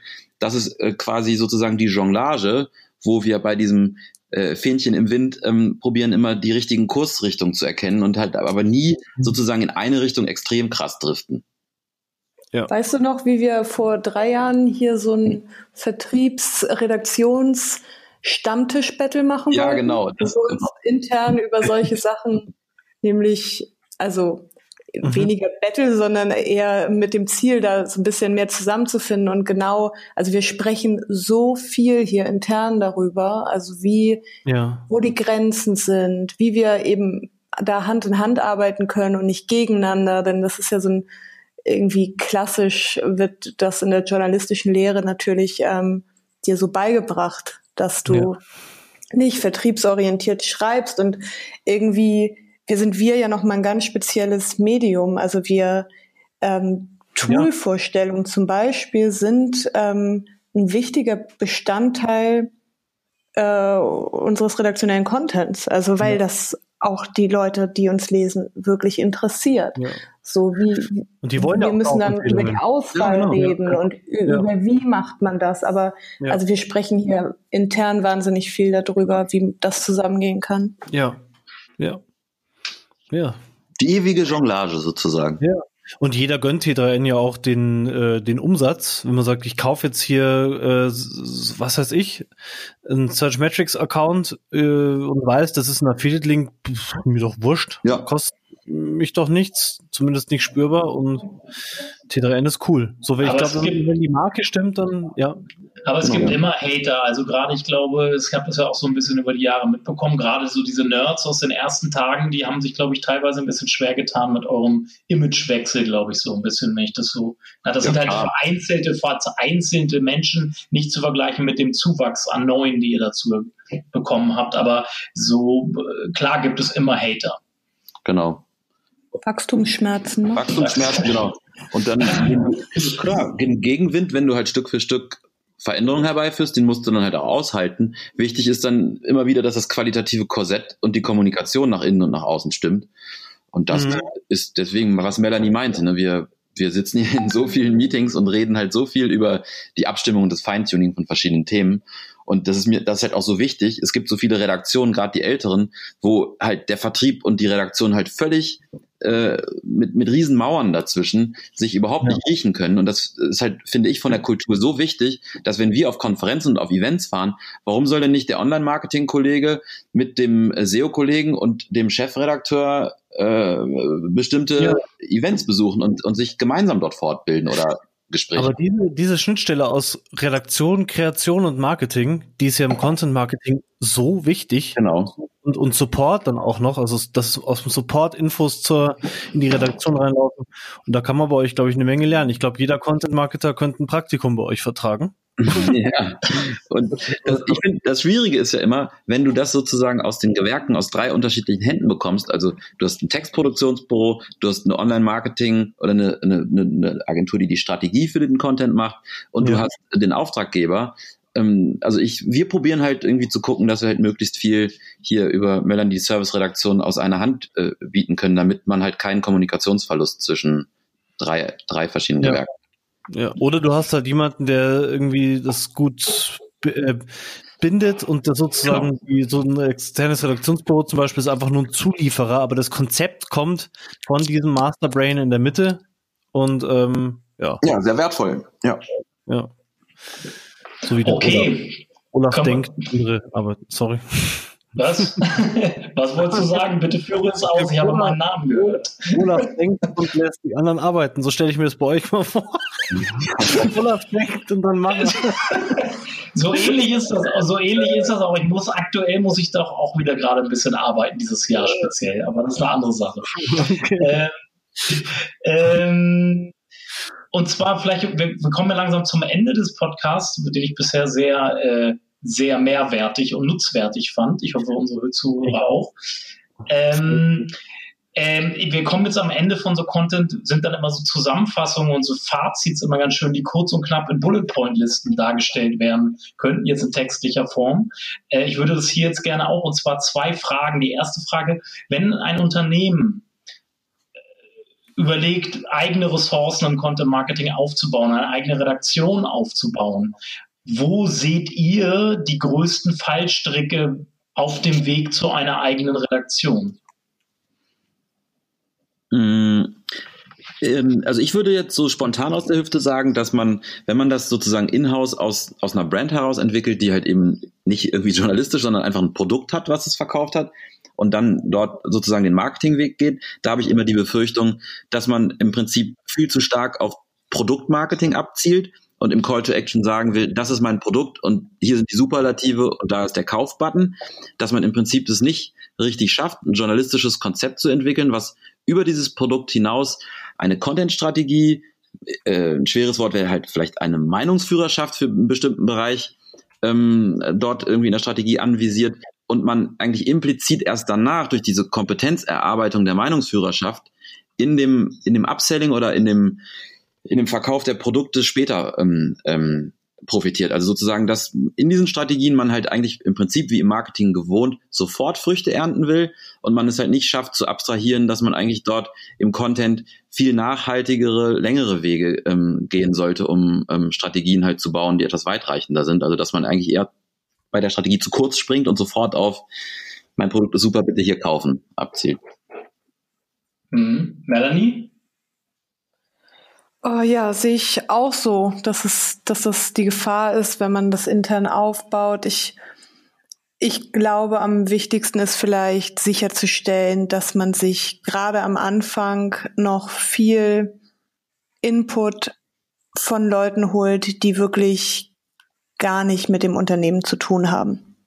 Ja. Also, dass man wirklich am Anfang erstmal versucht, aus seiner seiner Blase herauszutreten und, und ähm, ja, sich von dem Produkt zu lösen. Ja. Ja. Okay, ähm, das ist, würde ich auch, wir merken das bei unseren Workshops oder wenn wir mit Kunden in Erstkontakt bezüglich Content Marketing treten, ist es wahnsinnig schwer, die von Produkten und Angeboten wegzukriegen. Und sie denken ja. bei uns und bouncen halt immer wieder zurück auf die Ich-Sicht. Ich möchte doch sagen, was, wie toll wir sind, unser Produkt ist. Und sie bouncen halt, sie bouncen halt immer wieder zurück und es ist ein, es ist wie so ein Gummiband teilweise. Und äh, da muss man, glaube ich, das ist sehr wichtig, was ihr da gesagt habt, dass man die, dass man ein bisschen weiter denkt, für was sind denn unsere Produkte denn die Lösungen und welche Bedürfnisse befriedigen unsere Produkte eigentlich und mit was beschäftigt sich der Kunde eigentlich noch so, außer, außer direkt mit unserem Produkt. Ja, ja, ich finde, ich finde halt, äh, was mir immer hilft in den Gesprächen mit den Kunden ist, denen halt zu vermitteln, dass es so viel wichtiger als der Produktabverkauf das Thema Umfeldmarketing, also dass man in einem Umfeld eine Kredibilität aufbaut und danach erst der Trust für den Abverkauf steigt und diese Strategiekette geht halt über mehrere Monate und sozusagen eine Meinungsführerschaft oder ein Umfeld zu generieren, in dem überhaupt der Abverkauf möglich ist. Also das heißt, eigentlich ist Content Marketing, man stellt, man sät die Samen und stellt ein Feld hin und geerntet wird irgendwie wirklich echt einen Tick später. Äh, vielleicht so eine Metapher, die jetzt irgendwie simpel klingt, aber äh, also einen direkten Durchschuss über das Content Marketing und den ersten Artikel Ähm, das wünschen sich vielleicht viele, aber ich glaube, da muss man dann irgendwie im Verkauf um Geduld und ähm, eher eine wirkliche Strategie über mehrere Monate Sehr machen. geile Metapher. Also ich übertrage auf eine Customer Journey mein Lieblingsthema oben in der Awareness-Phase ansetzen und nicht gleich immer nur in der Preference-Phase rumeiern. Ganz genau. Da, schön in die Fachsprache übersetzt. Ich, kann nur ich, fand diese, ich fand diese Metapher mit dem Feld sehr schön, muss ich ganz ehrlich, die können wir uns merken. Die kannst du aufnehmen in den, in den, in den Recap gerne, Gidon. Ja, ich habe erst Durchschiss verstanden, aber man, vom Durchschiss zum Durchschuss sozusagen.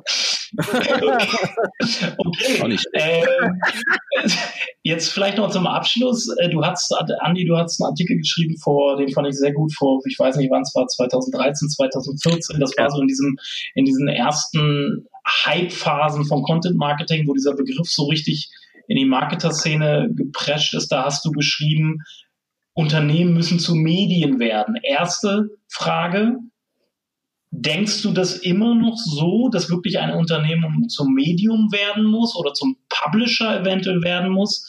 Oder und, und äh, wie sie können das kleine Unternehmen im Endeffekt anstellen? Ja, also es kam halt ähm, beim, auf mich ähm, zweiseitig zu. Also es war, ich sehe es gerade, es war 2013 mhm. schon äh, 2012 sogar. 2012. Und ähm, da, da ist es so, ich habe nicht geschrieben, warum sie müssen, äh, warum, sondern warum Marken zu Medien und Medien zu Marken werden. Denn ich habe gesehen, dass im Prinzip viele, viele ähm, Leute und Verleger sich neben den Anzeigen- und Abo-Welten Produktwelten anaddieren. Das heißt, sie äh, legen sich Online-Shops an und wenn ich das äh, Magazin für äh, meinetwegen ähm, Hunde und äh, Haustiere bin, dann ähm, hat man gesehen, dass es irgendwie äh, auf Slash Shop dann einen Shop für Hundeleien und Hundefutter gibt. Das heißt, irgendwie die Publisher haben sich Markenwelten anaddiert und andersrum genauso haben sich ähm, die E-Commerce-Shops nicht mehr damit zufrieden gegeben, dass ihr Shopsystem einfach nur Produkte verwaltet, sondern irgendwie die Blogs, die die E-Commerce-Unternehmen halt hatten, die sind immer mehr gewachsen. Die Budgets, die in die Blogs geflossen sind, sind nach oben geschossen. Die Produktvorstellungen in den Blogs sind irgendwann mit auf die Startseite gerückt und eben sozusagen diese Mischwelten, dass äh, im Prinzip das Vermitteln von Inhalten die Vorbereitung für den Abverkauf ist, ist einfach beidseitig logisch. Und dann dachte ich mir halt irgendwann, ähm, ja, so wie Coca-Cola und Red Bull äh, anfangen, ähm, sich als Marken zu inszenieren und halt extrem stark Medienfelder zu übernehmen, gibt es, gibt es halt auch genau den anders ähm, rumgekehrten Weg, wo man, wo man halt ähm, ja als Marke sich Content äh, anaddiert oder als Content-Betreiber sich äh, Verkaufsprodukte ran addiert. Und das war so ein Moment, wo ich mir dachte, das ist doch logisch. Und ich habe auch das Gefühl, dass das weiter so geht dass im Prinzip die großen E-Commerce-Shops ähm, immer mehr investieren in ihre, in ihre Medienwelten. Mhm. Ja. Okay. Ähm, wir, wir, würden den Artikel nochmal in den Show Notes verlinken. Der ist alt, aber immer noch aktuell und immer noch gut. Ähm, ist bei euch aber auch bei Telegram entschieden. Ähm, ich ja. würde mal sagen, an dieser Stelle herzlichen Dank an euch beide, dass ihr zu Gast wart. Ich hoffe, ihr hattet auch ein bisschen Spaß. Olaf, ich ja. hätte noch eine ergänzende okay. Frage. Ich weiß nicht, ob die, ich glaube, sie passt noch rein. Ähm, äh, Andi oder auch Melanie, äh, wenn jetzt immer mehr Unternehmen bloggen, ja, zum Beispiel, also oder immer mehr Leute publishen ja, spürt ihr da einen Konkurrenzdruck, einen steigenden? Jetzt, wenn man so mal zum Beispiel auf den Google-Index guckt, äh, weil ich habe, also meine Sicht ist immer, die wenigsten produzieren wirklich gutes Zeug. Ähm, und äh, T3N oder so eine Redaktion hat immer noch mal einen Vorteil einfach, weil sie bessere Inhalte produzieren können. Aber also spürt ihr das, dass ihr inzwischen viel mehr, um beim Thema zu bleiben, Unternehmen zu Medien werden? Spürt ihr das oder ist das noch so Kinderschuhe gedöns, dass ja. Oh. Es, es ist wie so ähm, was, was äh, uns im Rücken eigentlich treibt. Also wir sehen die Entwicklung, aber es motiviert uns einfach exorbitant zu sagen, diese Meinungsführerschaft als T3N Digital ja. Pioneers zu behalten, ist jetzt im Besonderen wichtig, also sozusagen immer den, den Kopf über Wasser zu halten und ähm, dort die Qualität zu verbessern auf eine Art und Weise, wie sie im Prinzip diejenigen der Evolution nach uns gestartet sind, das nicht so schnell können, mhm. ist für mhm. mich so ein Antrieb, dahingehend zu sagen, wir müssen halt immer schnell drehen und agil bleiben, weil sonst verlieren wir halt genau das, weil die Stückzahl an Konkurrenz ähm, in der Breite so schnell zunimmt. Ja. Und wir haben nochmal das Glück, dass wir im Unterschied zum Konsumermarkt, ähm, wo das, glaube ich, noch viel schwieriger ist, weil halt noch mehr Themen dort platziert werden mhm. ähm, von nicht klassischen Medien, dass wir im B2B äh, Digitalinfrastrukturbereich in der Konkurrenz sozusagen aus der Breite heraus noch nicht so ganz so schnell gefährdet sind wie andere. Aber ja, die Gefahr besteht. Also die Stückzahl an Medien nimmt, glaube ich, weiterhin exorbitant zu. Und wir müssen uns einfach echt darum bemühen, unsere Evolution halt so schnell zu behalten. Und die Antwort steckt so ein bisschen auch in diesem Podcast, wie komplex das ist, so eine Jonglage für qualitative Sachen hinzubekommen. Das haben wir ja. Und, und momentan profitieren wir ja auch noch davon, dass Unternehmen Content produzieren, ne? weil die Unternehmen aus unserem Bereich uns ja eben auch noch Geld dafür geben, dass sie es über uns ja. verteilen können. Also das ist ja in einigen Bereichen bei uns eine Symbiose. Mhm, mhm. ja, stimmt. Okay, cool. Fein, also wie, wie, wie Olaf schon gesagt hat, ähm, war eine coole Runde. Ich glaube, echt ganz viele spannende Insights für unsere Hörer dabei. Vielen Dank euch beiden. Gerne. Danke euch auch. Genau. Wir lesen vielleicht uns. Noch, ja, bei T3N lesen wir uns, vielleicht bei T3N. Äh, Guido, hast du einen Gastartikel vor, oder was?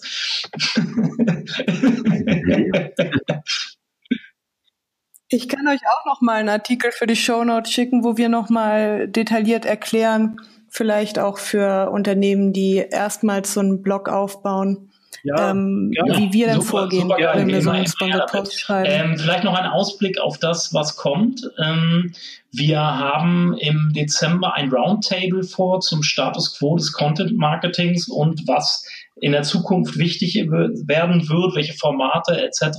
für das Thema Content Marketing. Dort hat Kerstin Hoffmann schon zugesagt, eine unserer Gästin erster Stunde. Mhm. Äh, und zwei, wir haben noch bei zwei weiteren äh, bekannten Leuten nachgefragt. Ähm, und äh, ich hoffe, die sagen auch noch zu. Ja. Ähm, sonst äh, folgt uns bei Spotify, bewertet uns, sind wir bei iTunes, Gidon? Wir sind bei iTunes, dank ja, bewertet, uns bei, bewertet uns bei iTunes, das sagen wir sonst nie, das müssen wir jetzt mal sagen. Äh, ja, und äh, ja. treten unserer Facebook-Gruppe bei. Facebook, weil da könnt ihr nämlich auch so ein bisschen mitbestimmen, über welche Themen sprechen wir hier, weil wir sind immer auch wie bei Termfrequenz 360 total geil auf eure Fragen die unseren Gästen zu stellen. Und genau, so ein paar Bewertungen auf iTunes wären auch toll. So ein paar ja. Sternchen. Oh, da freuen wir uns. Ja, da freuen wir uns. Und da würde ich, da ich sagen, sind wir an dieser Stelle raus. Danke Andi, danke Melanie. Content Kompass 12 im Dezember mit dem Experten Roundtable. Content Kompass.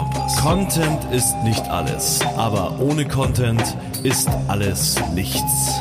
Der Content Kompass mit Olaf Kopp, Elon Wagner und Gästen. Content Kompass.